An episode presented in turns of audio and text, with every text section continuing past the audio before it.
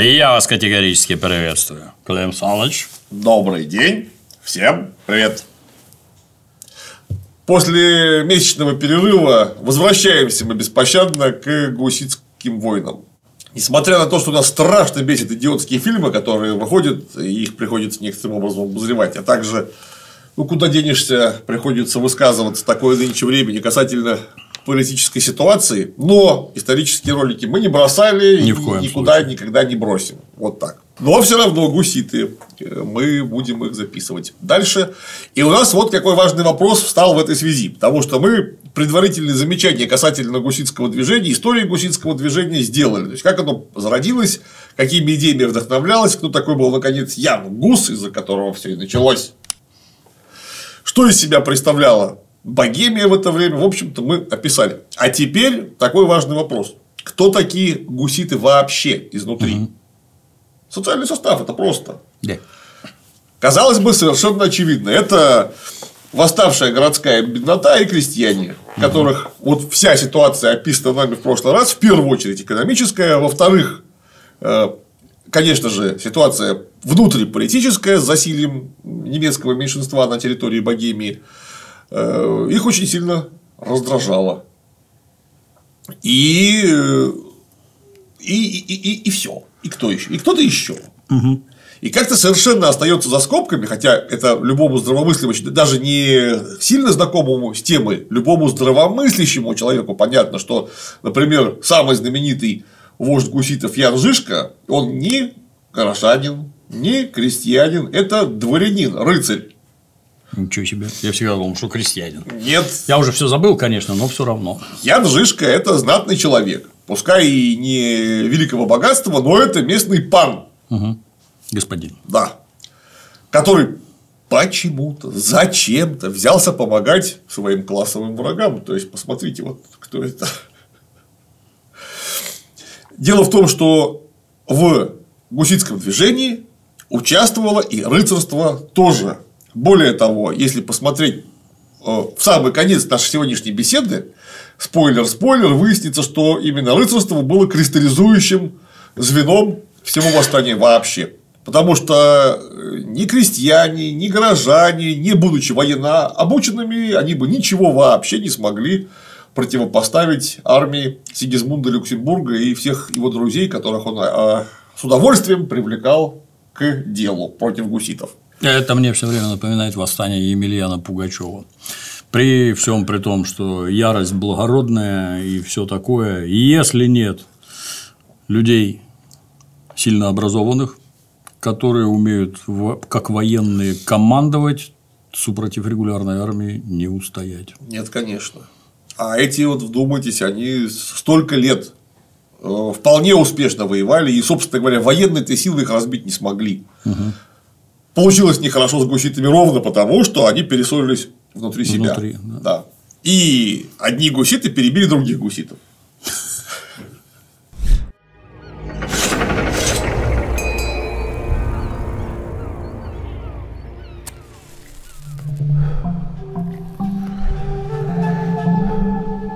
Здравствуй, Дементий. Ты не узнаешь меня? Своего старого друга. Где коды, Дементий? Какие коды? Нет никаких кодов у меня! Нам нужны коды. Нет, не отдам мое! Нет! Протяни руку. Мы прислали тебе лицензионную метку. Дело сделано. Дементий, старый морской волк. Качает релизы с торрентов, жалуется на вирусы и невозможность рубиться с друзьями в Steam.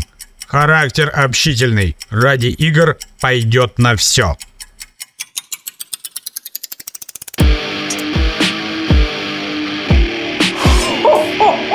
А вот я, доктор Климси. Я знаю, где взять коды. Мы отправимся в увлекательное путешествие и обязательно найдем сокровища. За мной, друзья!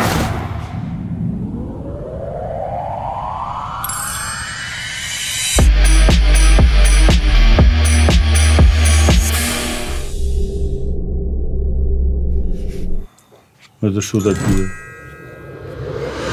Мы пираты лицензионного моря. Бесстрашные корсары бухты торрентов! Это ж прошлый век. А я слышал, есть проверенный метод. Магазин «Купи код».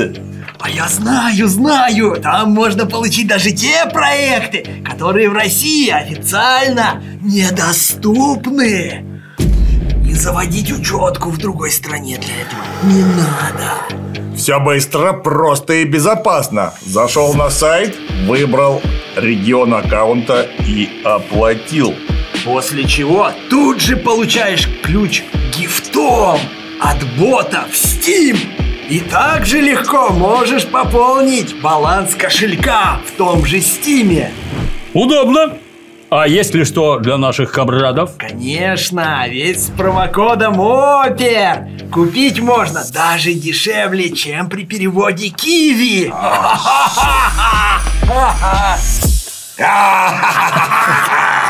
А комиссия, говорят, чуть ли не самая низкая на всем рынке.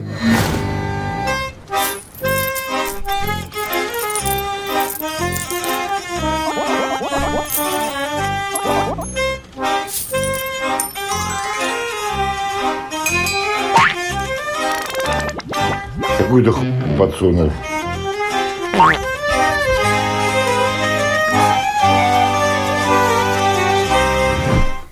Нет ли там подводных камней?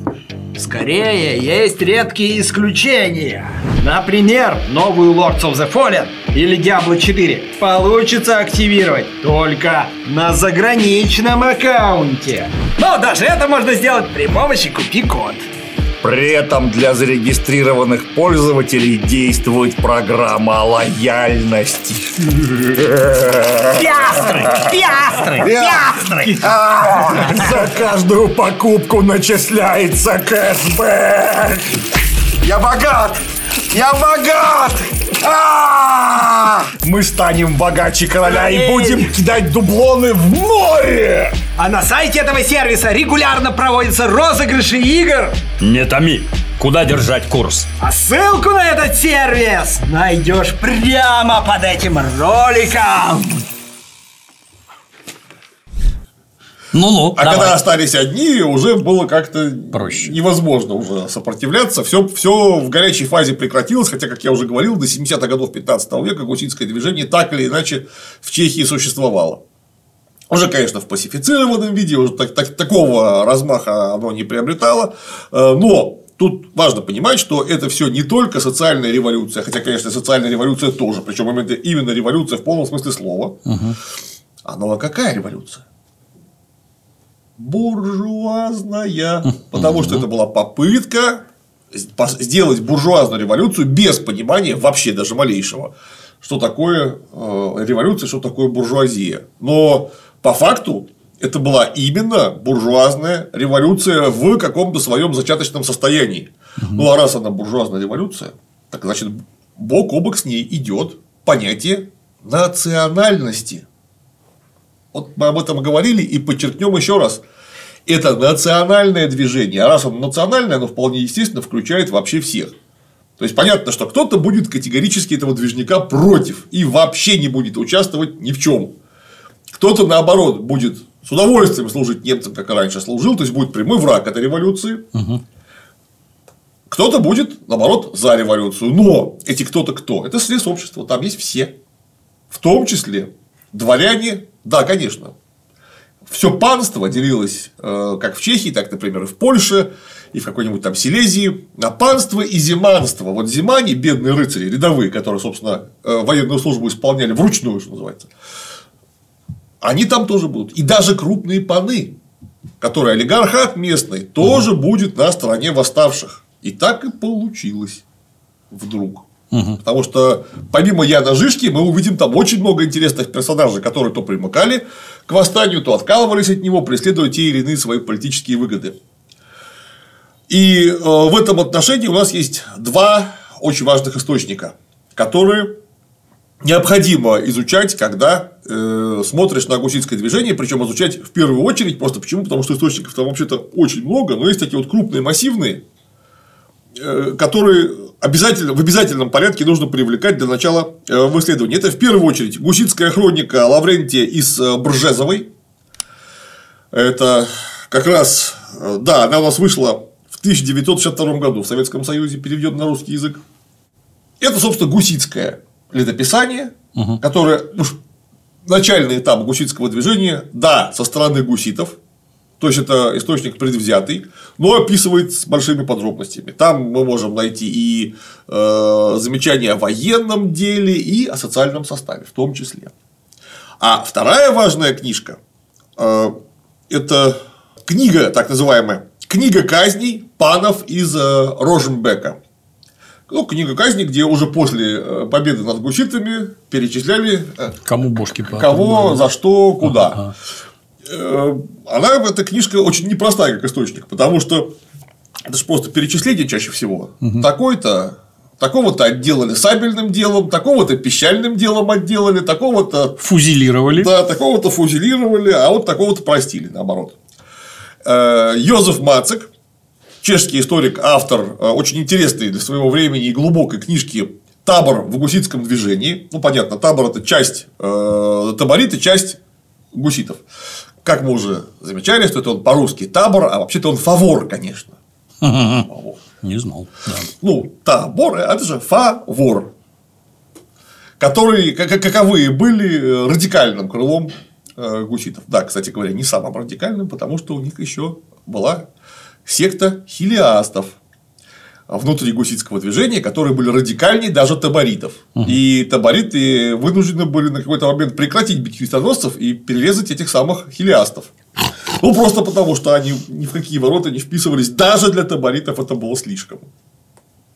В чем выражалось? Ну, хилиазм – это учение о скором пришествии Иисуса Христа и организации тысячелетнего царствия Божия на земле, к чему нужно тщательно готовиться. Готовиться. Потому что как только Христос придет, он тут же внимательно посмотрит на всех и скажет: О, так, вот этим и этим царствие Божие, этих остальных всех прямо тут же в ад.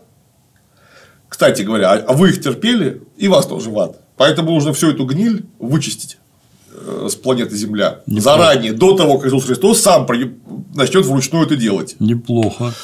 Вот. И Опаснее еще и твари. Фу, еще бы. Они, конечно, сразу начинают самым простым способом устранять грех убивать. Потому что нет человека, нет греха. Перефразируя. А я уже фразу, хороший, да? А я-то уже хороший, потому что мне Иисус Христос спросит, терпел их, а я скажу, никак нет. Посмотрите, никого не осталось. Все хорошо уже. Прям какая-то айнзац команда, блин. Да. Конкретно эти хилиасты, так называемая секта прикаров, они э, проповедовали полный отказ от какой-либо частной собственности, полный отказ от института семьи. Ну и там у них э, творился даже по нашим меркам не на нашего времени, прямо скажем, не совсем морального, там творился какой-то кошмар. Беспорядочные половые сношения, всякое такое. Ну, это в первую очередь. Ради этого все и затевалось, Да, как ты понимаешь. да, да. И их вынуждены были, собственно, даже таб- табориты вынуждены были их вывести под ноль, пока они их не вывели. Обнулить поголовье. Пока они их не вывели. Мало ли что. Да. Так вот, книга казней. Сейчас Йозеф Мацик э, у нас был переведен, опубликован в 1956 году. Тоже на русском он есть. Э, Что хорошо, гуситское движение очень внимательно с- рассматривали в Советском Союзе, и все, что можно было переводить, старались переводить.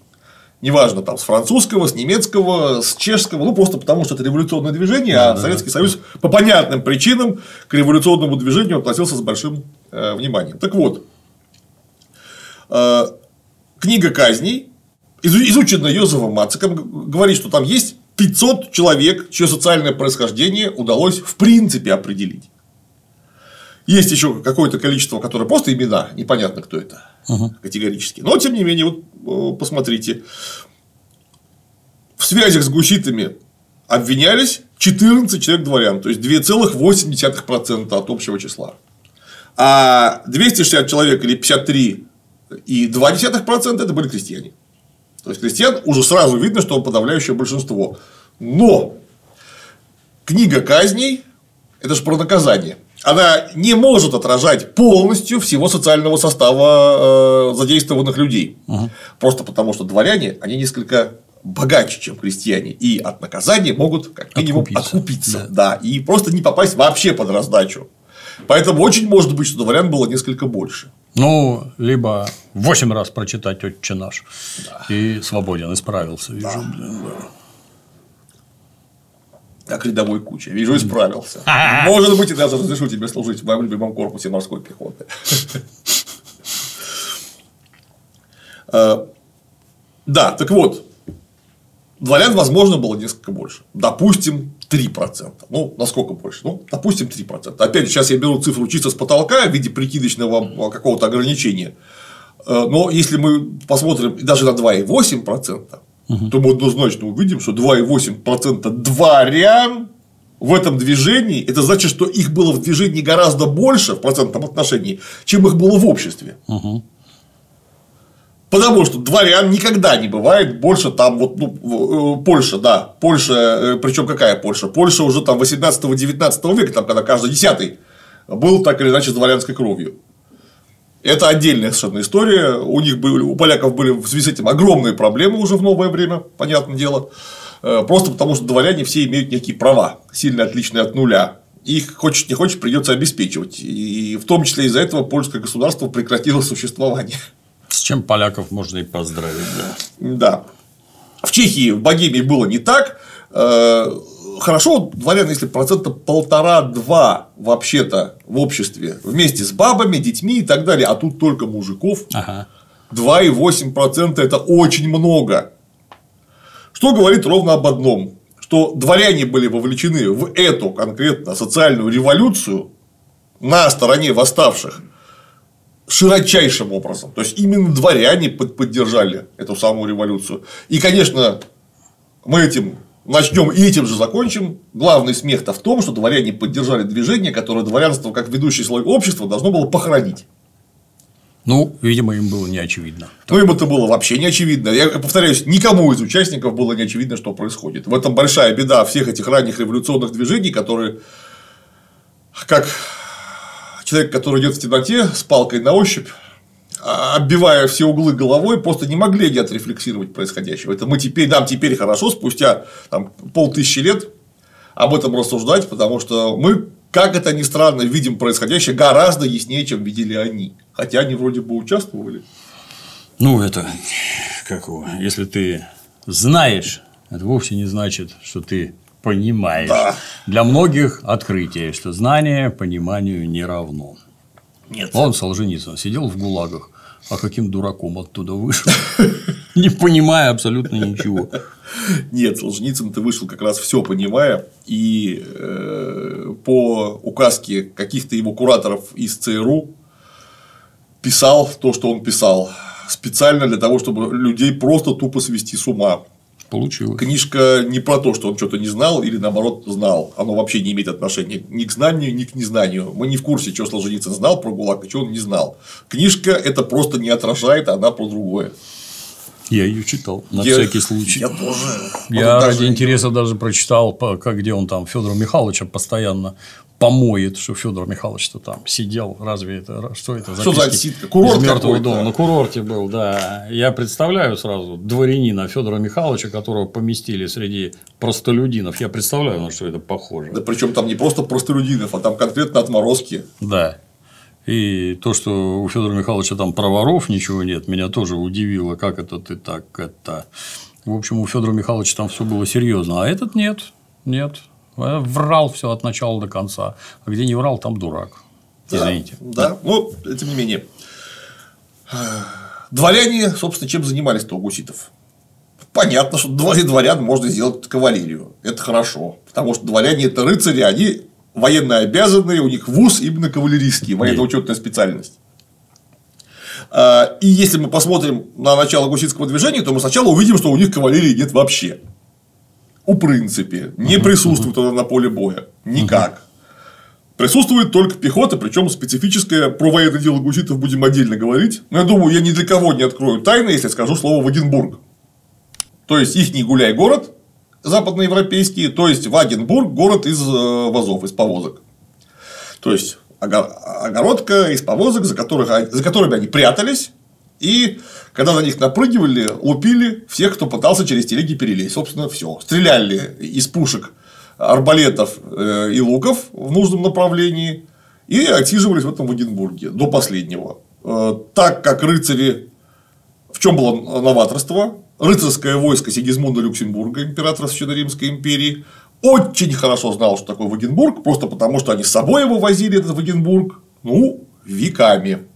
То есть войско встает на постой, или войско готовится к бою, впереди выстраиваются рыцари, в тылу, чтобы у тебя обоз не разграбили. Тележки ставят кругом, Вокруг обоза. да, во- вокруг добра там лошадей заводных, там еды, запасного оружия, казны и прочее, прочее, прочее. Всех, кто не может выехать в поле, тем не менее, вооружают чем-нибудь недорогим и ставят этот обоз охранять.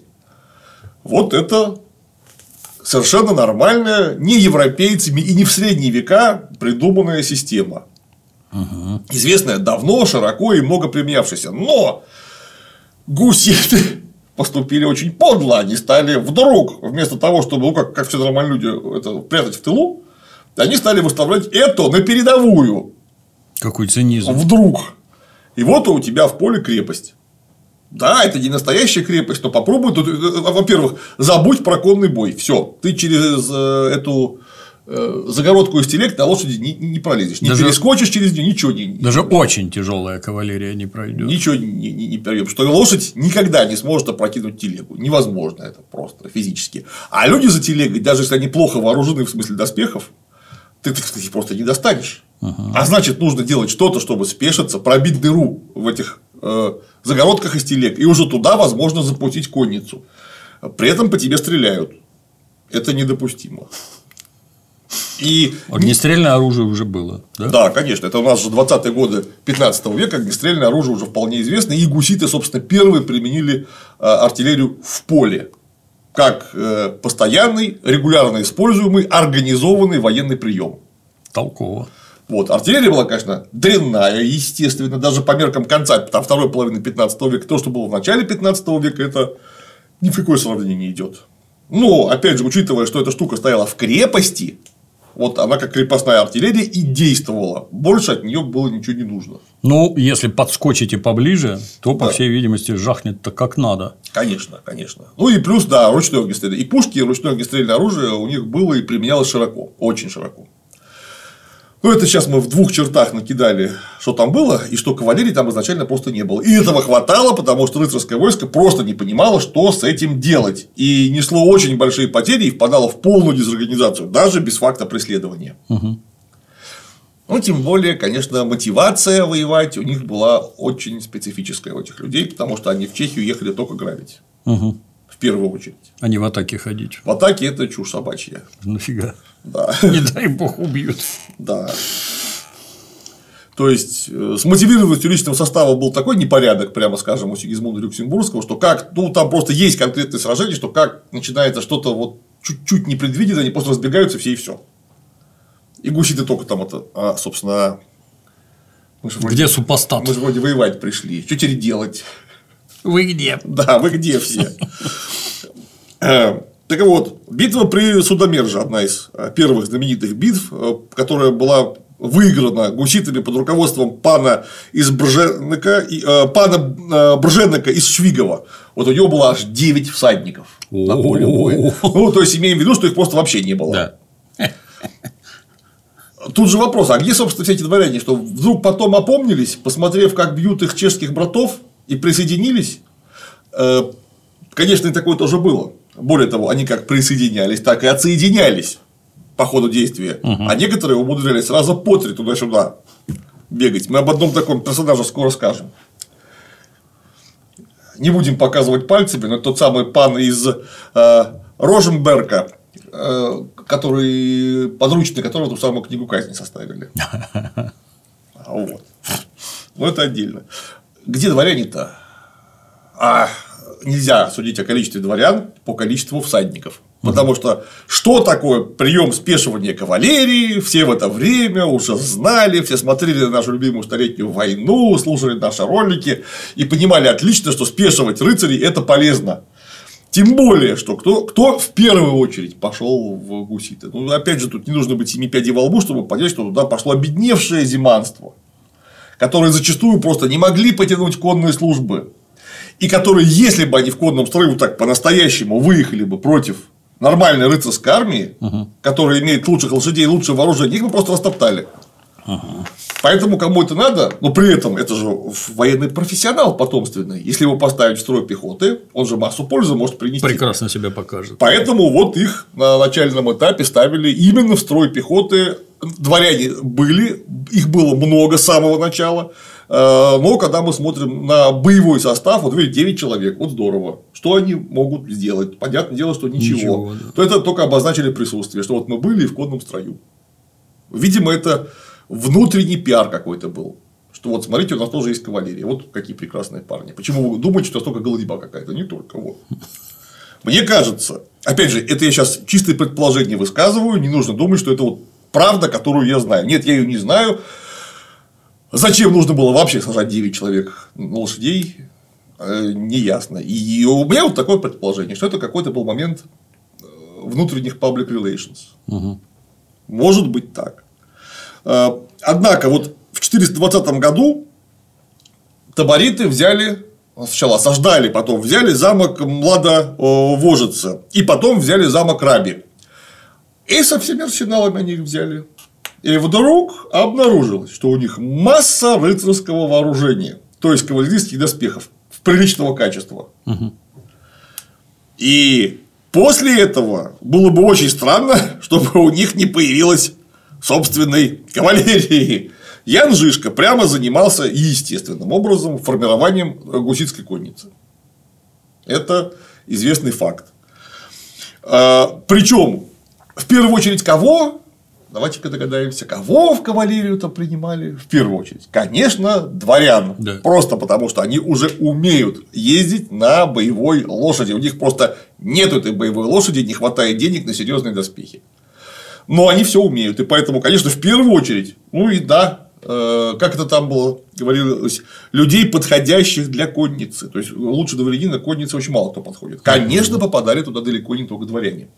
Потому что дворянин, как мы понимаем, даже э, бедный, у него наверняка будет какой-нибудь боевой слуга, который точно такой же военный профессионал, как и сам дворянин, только незнатного происхождения. И наличие одного дворянина это значит, что как минимум один человек, скорее всего, около него При будет. нем, да. Да, вот они сейчас пока в пешем строю воевали, а вот такая удача обломилась, и вот они уже оба в конном. И э, тут нужно иметь в виду, что мы говорим дворяне, как сословие, запятая, военно обязанные также по отечеству профессионалы, которые не являются дворянами, просто это в функциональном смысле одно и то же. Кстати, тоже большая э, проблема. Почему? Потому что если мы будем пытаться вычислить количество дворян по боевому, по, боевому расписанию кавалерии, ничего не выйдет, потому что мы просто не понимаем, сколько у этого бедного зиманства могло быть боевых слуг. Но понятно, что не у каждого далеко, в силу Вообще того, что это же, это же бедные. Да. И Они именно потому и бедные, что у них слуги нет, это просто показатель. А, тем не менее, у кого-то есть. А у кого-то, кто побогаче, ну, пошел за гуситами, может быть и 5, и 6 человек с собой. И вот как мы определим, сколько было в этой кавалерии именно дворян, потому что сколько кавалерии есть, мы более-менее можем прикинуть. Источники просто там говорят эту численность. Но это не показатель э, социального состава совсем, на мой взгляд. Просто, опять же, некие рамочные ограничения. Э, Ну, в любом случае, если мы сложим 2 и 2, а именно данные книги казней и данные о численности конницы, то мы можем в общем и целом прикинуть, что в самом деле дворянство там было изрядно. Напоминаю, что 2,8% это очень много. Это в два раза больше, ну, в два-полтора раза больше, чем всего этих процентов дворян в обществе. Как-то это, к сожалению, почему-то от моих коллег-исследователей ускользает. Я перечитал массу, просто массу литературы, начиная еще с 19 века, когда гуситов исследовали, ну, просто показывали, что варианты есть, вот они, посмотрите. А, Но никогда не было понимания того, что их э, очень много. Просто очень много. Дворяне поддержали революцию Массово. Очень массово поддержали. А, Почему, опять же, мы скажем позже, во второй части нашей беседы, как так вообще вышло?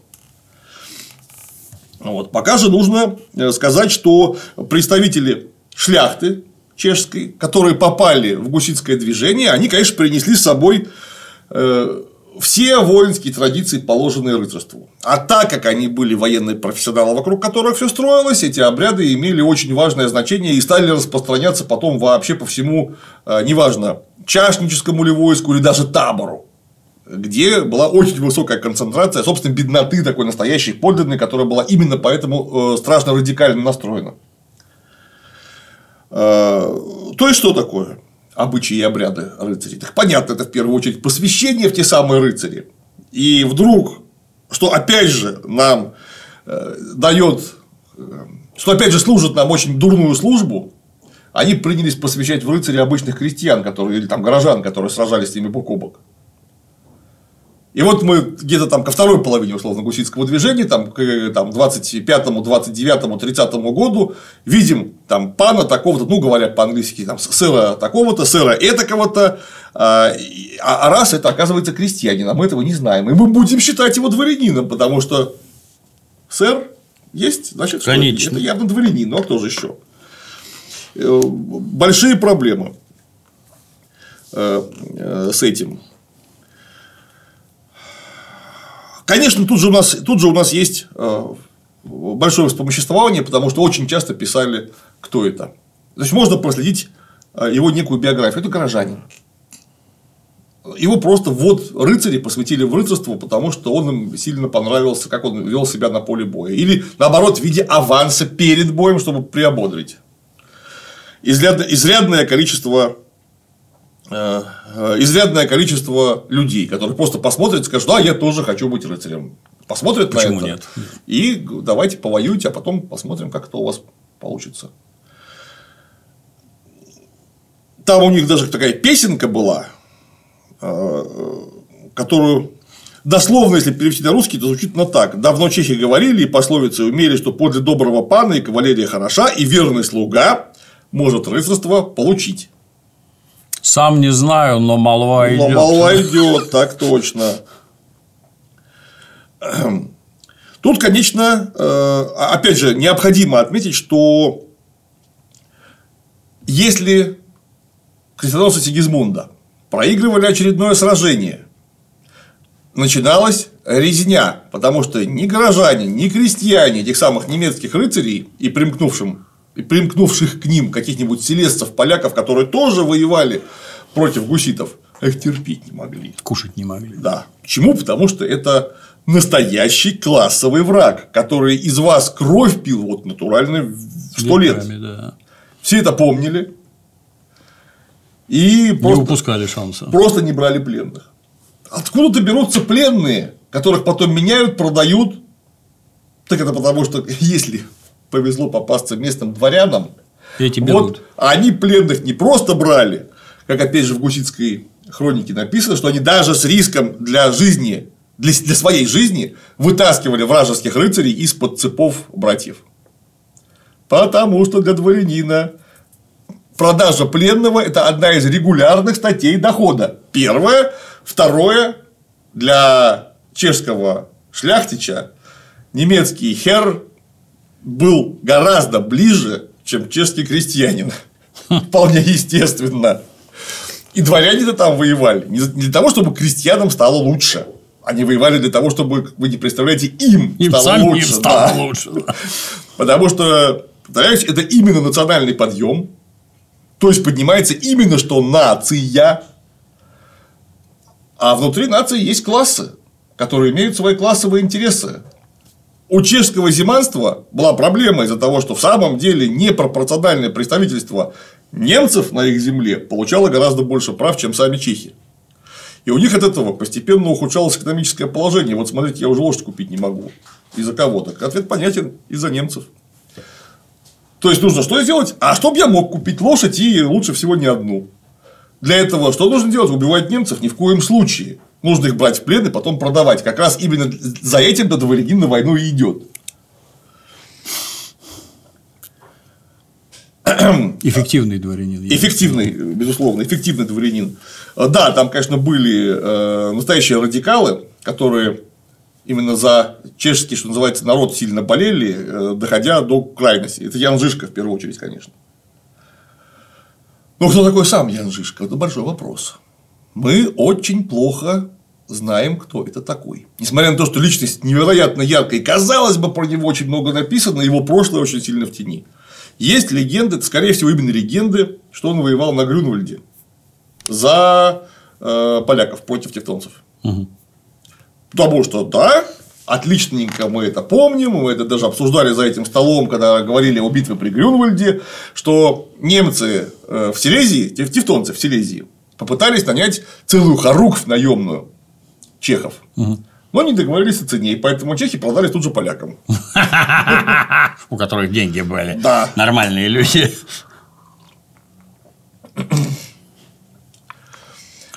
Формирование войска шло, да. Да, плюс еще были эти военные отпускники в 50-й Хоругве польской, там тоже было некоторое количество чехов. Вроде бы говорят, что там был Ян Жишка, но говорят это источники очень сильно поздние, которые вообще никак синхронными источниками не подтверждаются в принципе.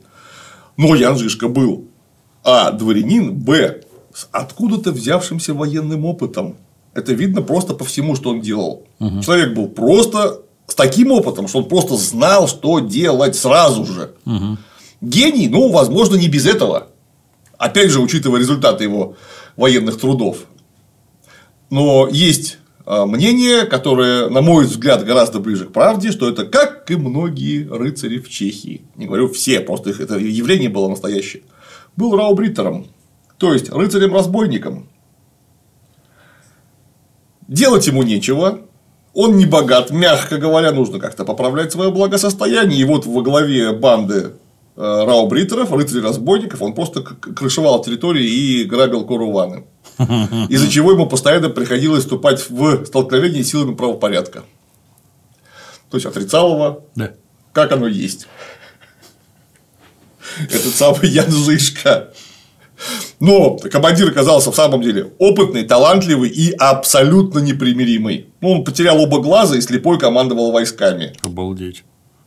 До начала. Нет, сначала ему сначала он приехал со всеми глазами, потом потерял один глаз, потом второй глаз. Страшно ему не повезло, но тем не менее он даже в таком виде командовал войсками и требовал убивать всю эту сволочь. Опять же, это косвенное подтверждение того, что он с ними неоднократно сталкивался и сильно не любил. Э, Противники гуситов это тоже э, явление достойное упоминания. Да, конечно, не, ну, этнические немцы.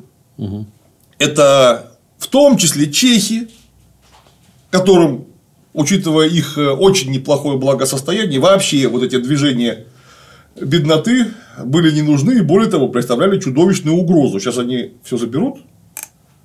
А как же я? Всех поубивают. Да. И, конечно, там активно участвовали, кто бы вы, мог, кто бы вы подумали, поляки, которые помогали э, немцам. Вроде бы, вот э, опять же, это ускользает э, из уже не исторического, а обывательского сознания. Как так? Поляки воевали с Тевтонским орденом, и вот буквально только что его победили. Вот на престоле сидит свежеперекрещенный язычник Ягайло, Ягайло Ольгердович, которого теперь зовут Вячеслав. Славик. Да. Он окрещен. Это, собственно, этот человек выиграл Грюнвальдское сражение. Почему он помогает? Ну, не он. Понятно, Да, что он да, вообще да, никак да, не да. вписывался в это дело. Как поляки-то помогают немцам? Как они оказываются вообще в войске немцев? А это потому, что они воевали не с немцами. Они воевали с тевтонцами. С Тевтонским орденом. Орденом. Да, с немцами они не воевали. Вот в чем дело. Ну и я уж молчу про совершенно обычные шкурные интересы, то есть денежки-то неплохие. Ограбить чехов – это очень богоугодное дело. Тем более, что церковь уже благословляет на это. Там же еретики. То есть, а еретиков ограбить – это же даже не грех. Это наоборот. Поэтому, да, и поляки там в том числе оказывались. Э, Селесцы оказывались там в известном количестве. Почему? Потому что, опять же, селесцы – это же, ну, вроде бы мы понимаем, что это Чехия. Но нет, в то время это самостоятельное государство, где правят э, побочная ветвь семейства Пястов, то есть польской старой королевской династии. И они, э, как мы помним, отлично поставляли наемников и в Тевтонский орден, и немцам, и полякам, и кто попросит. Только деньги плати. Соответственно, они оказывались и в крестоносных войсках, которые э, нападали на Богемию. Да, кстати, опять же, интересно, интересный момент. Э, Один из мега-героев Грюнвальдского сражения Завиша Черный, э, зерцало рыцарства, не только польского, а вообще звезда международного масштаба, там герой турниров там, в Парижах, э, везде, где только можно бывавший, он, да, сражавшийся при Никополе, кстати говоря, есть легенда, что и Жишка сражался при Никополе тоже. Это прям вот звезда Завиша Чарный. А он кем был? Завиша Чарный, так, на секундочку, который воевал против тевтонцев, э, естественно, за поляков в королевской хоругве. А он был секретарь Сигизмунда Люксембурга. Вообще-то императора Священной Римской империи. И он воевал против гуситов. Участвовал э, лично вместе с итальянскими наемниками Пипа Спана в сражениях против гуситов. Был гуситами бит крепко. О, завернуто. Вот, то есть, повторяюсь, это вот ну, как-то думают в первую очередь из-за чего? Из-за из того, что или смотрели фильм «Крестоносцы», или читали книжку «Крестоносцы», или все вместе, что Завиша Чарный – это прям польский патриот. Да, это у Сенкевича, да? Да, да, не совсем. Не совсем. Это имперский рыцарь, в первую очередь. Именно, повторяюсь, имперский рыцарь. Он служил Сигизмунду Люксембургу. Вот Лаврентий Бржезова, Гуситская хроника, указывает нам имена вождей, первых вождей гуситского движения. Ну, понятно, это Ян Жишка из Тронцева, Сбыник из Бухова, Хвала из Ржепицы. Это все зиманы, низшая шляхта. Угу. Повторяюсь, про Жишку там не очень понятно, но учитывая, что он очень плохо представлен в источниках, если бы он был по-настоящему олигарх, про него было бы Знатный, гораздо больше да, известно. да, да. А так, скорее всего, конечно, он именно что из зиманства. Ну, не скорее всего, там 99, 99%. При этом войском пражан, пражским городовым полком, если бы мы говорили в нашей древнерусской терминологии, командовал Гиник из э, Кумбурга, он же просто Крушина. Потом договор, э, который был заключен при осаде Вышеграда, э, были перечислены остальные гетманы всего пражского войска. Это понятно, Викторин из Победоград, Гиник из Кольштейна, Прокоп из Устья и Ян из Лихтенбрука. Кроме Прокопа из Устья, с которым мне все понятно. Все остальные это дворяне. То есть, абсолютно все вожди, которые есть на начальном этапе гуситского движения, дворяне поголовно все. Прокоп из Устья не очень понятно, но если почитать ту самую гуситскую хронику, там есть такой недвусмысленный намек, что он владел замком. То есть, наверное, все-таки тоже был дворянин. Таким образом, у нас все пять э, гетманов прожан от дворяне. Хотя, казалось бы, дворян должны были лупить. Да. Нет. Не всех. Не всех. Э, то есть, и в армии э, пражского ополчения, и в таборе дворяне занимали ведущее положение. Это именно был ведущий, как это, передовой отряд рабочего класса дворяне были в тот момент. Буржуазный. Да, да. Да. Почему? Ну, тут все очевидно, что нужны были военные специалисты. Крестьяне не смогли бы, ни крестьяне, ни горожане просто не знали, как воевать и не умели воевать. Их должен был кто-то просто вести. Вести и направлять. Всегда есть ведущий авангард партии, так сказать. Руководящий и направляющий. Руководящий и э, управляющий, безусловно. Кто мог сделать? Ну, понятно, только, только дворяне.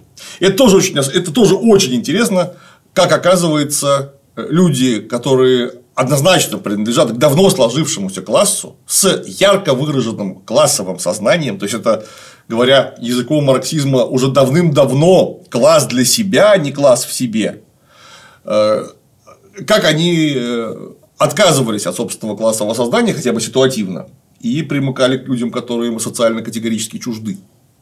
Это явление, которое в антропологическом смысле еще очень сильно недоисследовано и ждет своего исследования. Намекаю, вдруг кто-нибудь диссертацию на этой благодатнейшей теме напишет и заслужит почетные лавры первооткрывателей, первопроходцев в, казалось бы, давно изученной тематике. Ну, это ж натурально. Уберменши и унтерменши. Что с вами общего вообще может быть? Ну, практически ничего у вас общего да. быть и не может. Тут, конечно, был еще э, момент, где могли стыковаться как минимум горожане, а то и крестьяне, вместе с дворянством. Пражский университет. Ян Гус из крестьян. А оказался духовником самого короля всего лишь. Вацлава, конечно, я имею в виду, э, предшественника э, Сигизмунда Люксембурга. И там учились и дворяне тоже, дворянские дети. И вот там-то они могли на одной студенческой скамейке-то очень даже пересекаться на абсолютно равных условиях. Вот, вот там, да, там был социальный лифт и точка пересечения. Там они могли, э, не знаю, там дружить, враждовать, короче, общаться. Это было очень важно. Но, опять же, Пражский э, университет – это такая вселенная в себе, как любой средневековый университет. То есть, чего там только не было. Опять же, это очень отдельная, очень отдельная э, история, э, которую требуется абсолютно отдельно рассматривать. Не в рамках э, на- наших бесед о строго военном деле и событиях, которые это военное дело продуцируют. Но вот как функционировала вообще политическая система при средневековом правителе, неважно, это будет король, император или те, кто ему сопротивляются со стороны, в данном случае, гуситов, невозможно понять, если не обратиться к такой вспомогательной исторической дисциплине, как э, просопография. То есть, э, ну, э, просоп – это личность, графия – описание, то есть, массовые биографии. Не одного человека, а целыми выборками. Вот кто и как формировал свое окружение. И вот еще Петр Моров, это немецкий ученый, предполагал, что в 14-15 веке король, ну, император, набирали, ну, давайте так, условно говоря, набирали себе приближенных в зависимости от их политической, так называемой, близости или удаленности. Понятно, это, это довольно легко, даже в обыденном смысле понять. Люди, которые близки королю по взглядам, вот они около него и окажутся. Казалось бы. Казалось бы, это э, в случае с Сигизмундом Люксембургом была совершенно неочевидная штука. Потому что Сигизмунд Люксембург, вот он командует в Чехии, в Богемии, чехами. Так значит, что он должен набирать именно чехов? Потому что он находится в Чехии, управлять чехами легче всего при помощи тех людей, которые близки территориально. Но как только так, это опять же парадокс э, средневекового государства.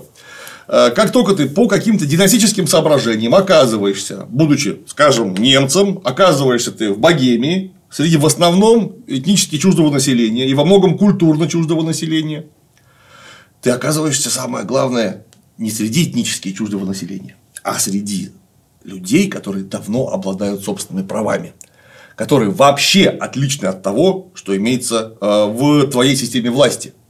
Потому что чешское панство, чешская магнатерия – это давно сложившееся сословие, которое обладает давно выработанными системами э, прав, связей, гарантий этих прав. И вот ты такой красивый приходишь Заехал. в Богемию, начинаешь чем-то там управлять, а ты не можешь, ты не можешь переломить чешских магнатов. Потому что если ты заберешь у них хотя бы вот столечко прав, ты получишь огромные проблемы. Спрашивается, как этим всем управлять? Ну, естественно, ты будешь выписывать, как выписывал Сигизмунд Люксембург э, немецких э, придворных чиновников, бюрократов из э, Франконии, во многом, кстати говоря, которые люди из Франконии, это были в первую очередь не суперзнатные местные олигархи, которые хотели что-нибудь в Чехии еще себе откусить. Это были дворяне средней руки, которые в службе императору видели способ защититься от притязаний своих собственных франконских более богатых и удачливых соседей. Потому что если ты просто сам по себе дворянин, так тебе половину земли отнимут и гуляй. Потом давай в суде доказывай, что ты не верблюд, и вообще ты твоя была земля. Но если ты служишь императору, вот это уже гораздо сложнее, потому что покушение на слугу императора – это покушение на императора, могут быть последствия. Кому это надо? Вот был такой Олдржих из э, Роженберга, 1403 года рождения, помер, если не ошибаюсь, в 1462. То есть он в основном все гуситские войны пережил. Вот э, это как раз представитель э, аристократии, которая как пример показывает очень ярко отношения между Сигизмундом Люксембургом и вообще чешской магнатерией. Это человек очень богатый, очень знатный. Угу. У которого род, уж там точно совершенно 14 века прослеживается, а может даже раньше. Скорее, скорее всего, раньше. То есть это древний, хороший, уважаемый род очень богатых людей. Вот э, есть такой чешский исследователь э, Роберт Новотный, э, который говорил, что э, чешское панство и э, пан Роженберг, это из Южной Чехии представитель, были скорее инкорпорированы именно вот ту самую вземскую э, иерархию чешского королевства, нежели в придворные структуры королевского двора Сигизмунда Люксембурга. И даже вот эти вот пришлые роды, которые попадали в Чехию вместе с королем, ну, в первую очередь, конечно, из Германии, как-то говорил Роберт Новотный, сейчас попытаюсь найти. А, вот, сознавали, что само положение при короле лишь поначалу является собой выгодную инвестицию, но не гарантирует их статус в долгосрочной перспективе. И вот э, род из Розенберга, несмотря на то, что да, он очень часто был при, при короле, нельзя отнести к числу э, близких к королю, э, по-настоящему близких к королю групп или людей, неважно. Почему привлекал Сигизмунд немцев? Ну, понятно, я только что говорил, что у этой средней и мелкой аристократии, которая прибывает из Германии, нет вообще никаких прав в Чехии, а значит, они будут короля держаться. Угу. Это естественно. Но в немалой степени и еще потому, что они от короля будут напрямую, от короля напрямую зависеть. Потому что если во Франконии король их защитит, потому что есть от кого защищать, то во Франконии все-таки они дома. А вот если ты окажешься в Чехии, в Богемии, то ты там не дома, у тебя кроме короля нет никаких надежд вообще. Ах, да, точно. С 13 века, в 1254 году, э, Пшемысл э, Отто Акр назначил пана Вока из Роженбрека своим высшим маршалом. То есть, это к середине 13 века они уже были, ой-ой-ой, какие знатные эти Роженбреки, точно. Я а, чуть-чуть позабыл. Э, и вот как Олдржих из Роженбрека вел себя в ходе э, войн. Это, повторяюсь, это чешский аристократ. Причем это чешский аристократ из той партии, которая старалась Сигизмунда возвести на престол. Мы помним, что восшествие Сигизмунда на богемский престол было сопряжено с чудовищными скотскими явлениями, потому что человек был очень а, амбициозный, страшно неприятный, который просто кинул, развел, убил для того, чтобы стать чешским королем просто всех вообще на своем пути. Да, и вот в январе 1420 года в Вратиславе король объявляет первый крестовый поход на Чехию. Гуситы признаны еретиками, их требуется наказать. И вот в марте того же года католик Олдержих, который поддерживал Сигизмунда Люксембурга, объединяется с, пра- с пражскими гуситами. Э, как это? Вместе с панами, городом Прагой, рыцарями, слугами и городами, выступающими за свободу Божьего закона и общую пользу чешского народа. И он открыто призывает не считать Сигизмунда чешским королем. Почему? Мощно. Почему? А потому что его никто не избирал. Он сам себя назначил, потому что он, э, видите ли, родственник прошлому королю Вацлаву, единственный наследник. И что? Тебя польские сословия не утвердили. Ой, польские, чешские сословия чешские. тебя не утвердили, значит, ты не король. При этом потрясающее, я не знаю, это или он был умный, этот Олдржих из Роженбрека, или у него какой-то толковый юрист рядом сидел, потому что в воззвании он вообще не апеллирует ни к каким абсолютно моментом этой вот гуситской веры, гуситской религии, чтобы его потом не подтянули. Он а, опирается на один формальный момент, чтобы вы, э, чтобы вы не были верны сиятельнейшему князю и господину э, Сигизмунду, королю римскому, ну, понятно, римскому императору, венгерскому и приумножителю империи, то есть, слушайте, он же его не поносит. Как он, как он обращается к императору? И не подчинялись ему, и не слушались его как чешского короля. Ведь вы хорошо знаете, что чешские паны пока еще не избрали его милость короля, и он не коронован. То есть он обращается только к юридической тонкости. И ни в коем случае не высказывается касательно Сигизмунда не комплиментарно. Хитрец. Вот просто вот только читаешь эти строки, ты понимаешь, что очень умный дядька. Опыт.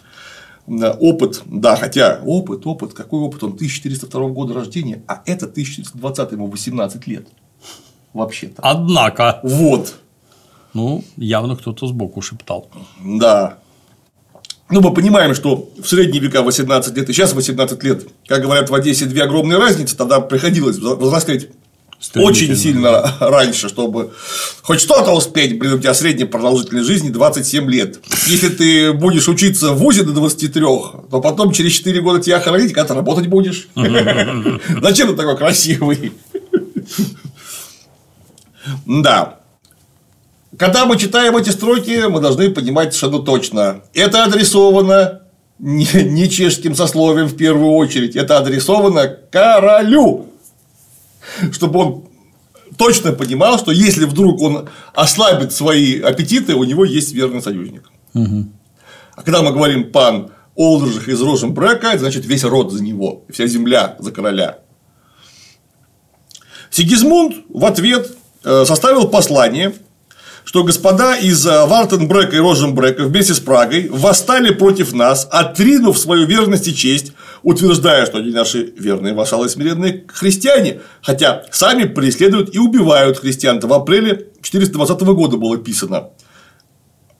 Видите, и Сигизмунд тоже ведь, между прочим, да, он их обвиняет в нарушении вассальной присяги, но э, более не- ничего. То есть, он им тоже дает понять, Хотя его послание обращено не к ним, оно обращено его, э, ну, условно говоря, верным э, согражданам, которым он просто объясняет, чем он конкретно занят. Но это в первую очередь не верным лояльным людям, а это им тоже сигнал, что парни, бросьте кривляться. Все же можно решить. Переходите на мою сторону. Эм, Да, ну и значит что? Э, Что сделал, э, что сделал Олдржих из э, Розенбрека? Он узнал, что табориты выдвинулись к Праге, чтобы снять блокаду с Праги. И тогда он пишет королю, а в таборе нет никого, осаждай табор. Вали оттуда и осаждай табор быстро. Это он союзник гуситов. Тут же их дал, как стеклотару.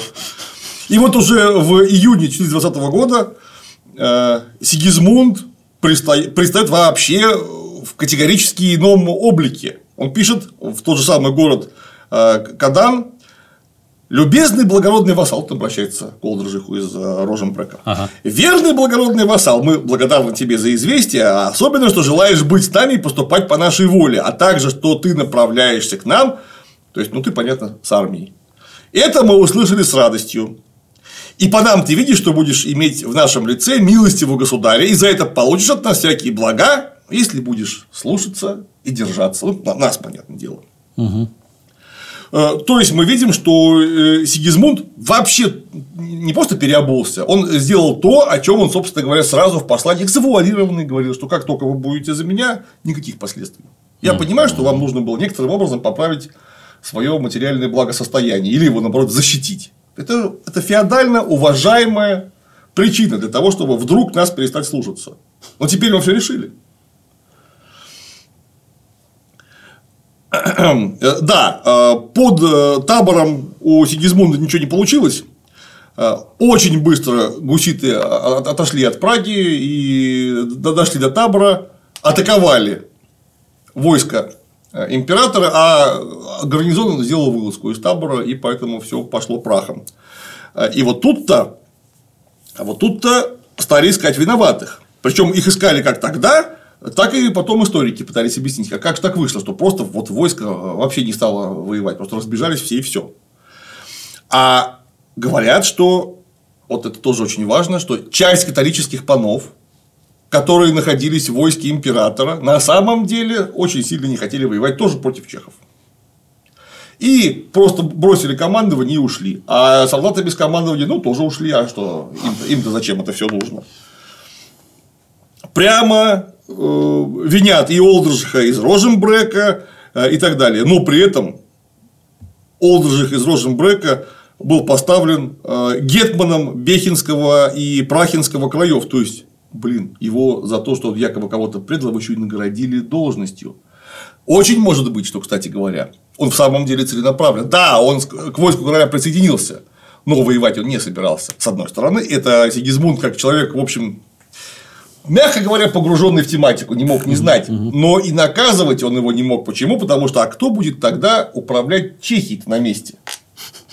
Непростая ситуация. И вот э, германские хронисты этого Олджиха прямо называли полугусит. Он как полубеременный, вот полугусит. То есть, вот даже как-то не- непонятно, то ли нашим, то ли вашим. И повторяюсь, вот, э, чтобы сейчас всю его эпопею подробно не пересказывать, это просто в самом деле заняло бы очень много времени, а все-таки мы не об конкретном человеке говорим, а просто приводим его в качестве примера. Он трижды переходил из стороны в сторону. Ну и, видимо, не он один такой был. Да, вместе с ним мы увидим, опять же говорю, мы э, не занимаемся биографическим в данном случае исследованием, а мы занимаемся просопографическим исследованием, то есть мы группу личностей берем. И это просто пример. Рядом с ним есть целый ворох чешских имен, которые воевали против императора, за императора, против императора, за императора. Причем такие люди были, э, которые примыкали и к табору, и к чашникам. Чашники умеренные. Понятно, что к ним примыкали гораздо чаще, потому что табориты уж больно радикальные. Там вообще непонятно, чего от них ждать. Точнее, наоборот, понятно, чего от них ждать. А, Но, в конце концов, именно эти люди, поняв, что лучше договариваться с чашниками, что вот это самый главный залог успеха вообще движения гуситов, Европа первый раз столкнулась с национальным движением. То есть их просто пытались лупить натурально вот всей Европы. Крестовые походы объявляли. Туда гости приезжали из Англии, из Италии, наемники приезжали из Италии, а ничего не сделать. Потому что вы нанесете потери, ну там, не знаю, убьете вы там 500 человек, например, что по средневековым меркам вообще-то в сражении это страшные потери. Для средневековой это феодальной армии это потери серьезные, почти невосполнимые, по крайней мере, быстро. Их нужно ну, предпринимать усилия, чтобы их восполнить. Но для народа 500 человек. Не- Неприятно, конечно, но их там несколько миллионов. Ни о чем. Да. Там тут же еще тысяча на их место встанет. Европа не могла их задавить. Вся вместе. Потому что, повторяюсь, это первое национальное освободительное движение, против которого, раз мы говорим про все-таки излет средневековья, оно могло быть только буржуазным, а против них дрался устаревший класс, класс феодалов, который просто вообще ничего не мог сделать при помощи своих высокопрофессиональных контрактных армий. Без, Контрабасов. без да. массового призыва. А чехи выставили против них массовый призыв, это самое главное. Мобилизация произошла. Да. И который был абсолютно искренне поддержан э, большой частью э, народа. Причем я говорю именно что народа, то есть э, бедных слоев, которые могли и хотели поставлять солдат в гуситское движение. Да, конечно, они поставляли их. Это было самое главное, неравномерно, не в одно движение, а в несколько движений, аж в три. Ну да, с одним справились сами гуситы, а потом чашники, к которым примкнула основная часть вот того самого богатого по-настоящему чешского панства, получили такие в руки э, ресурсы и средства, что они смогли их обратить против своих таборитских собратьев и их в конце концов э, победить. И уже после этого заключить с э, империей мир, дружбу и очень долго, до фактически начала 17 века, являться составной частью, верной составной частью э, империи э, Священной Римской империи германской нации. В 17 веке мы опять же тут говорили про то, про то как нехорошо получилось, когда чехи все-таки попытались вывернуться. Случилась битва при Белой горе, штурм, взятие, не штурм, а просто взятие Праги, и после этого уже до начала 20 века Чехия поставляла скорее Йозефов Швейков, чем Яно- Янов из, из Жишки. Про Белую гору есть ролик. Да. На сайте можно найти. Да, у нас длинный был ролик «Сражение при Белой горе» 1620 года. Прям очень показательное, очень показательное э, было мероприятие. Э, Но вот тут же, опять же, через запятую. Да, Чехия была умиротворена. Но это вот тоже, к сожалению, не все понимают. Мы должны это дело поправить непонимание. Она была умиротворена как? Внешне. Но Чехия осталась гнездом протестантизма. Потому что это вот движение, которое было протестным против католичества, было протестным задолго до э, Мартина Лютера. Да, вдумайтесь, там э, внешние проявления не лютеранские.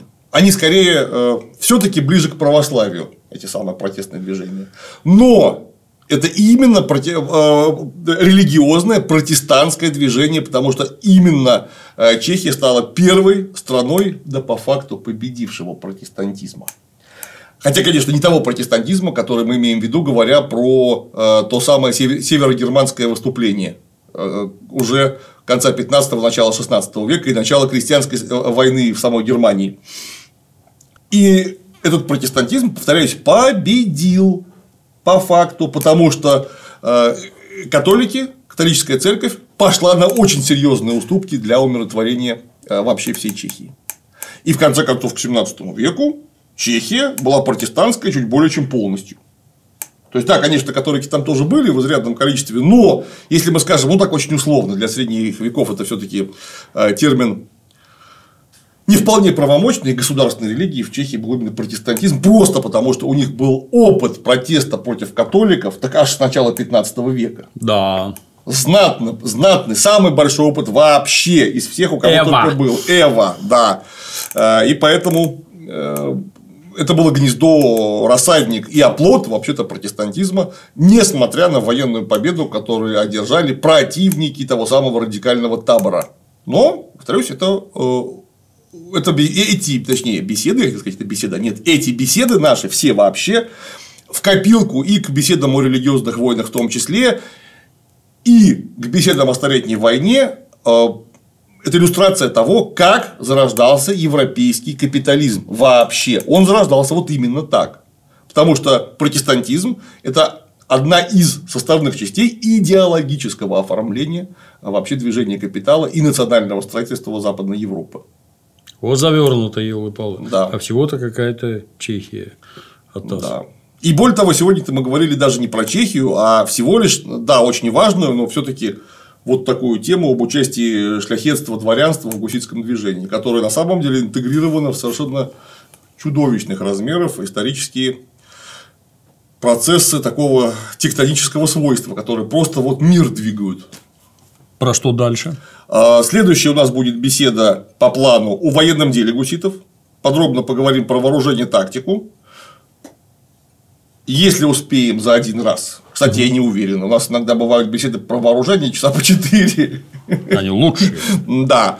Если, ну, неважно, один-два раза э, уйдет на вооружение, снаряжение тактику, а потом, собственно, пойдем от начала до самого конца про политические события э, гуситского восстания. Отлично. Сегодня получилось коротенько. Извините. Дальше разовьем как надо. Спасибо, Клим Саныч. А, стараемся. С нетерпением. Хорошо, гуситы ждут. Да, на сегодня все.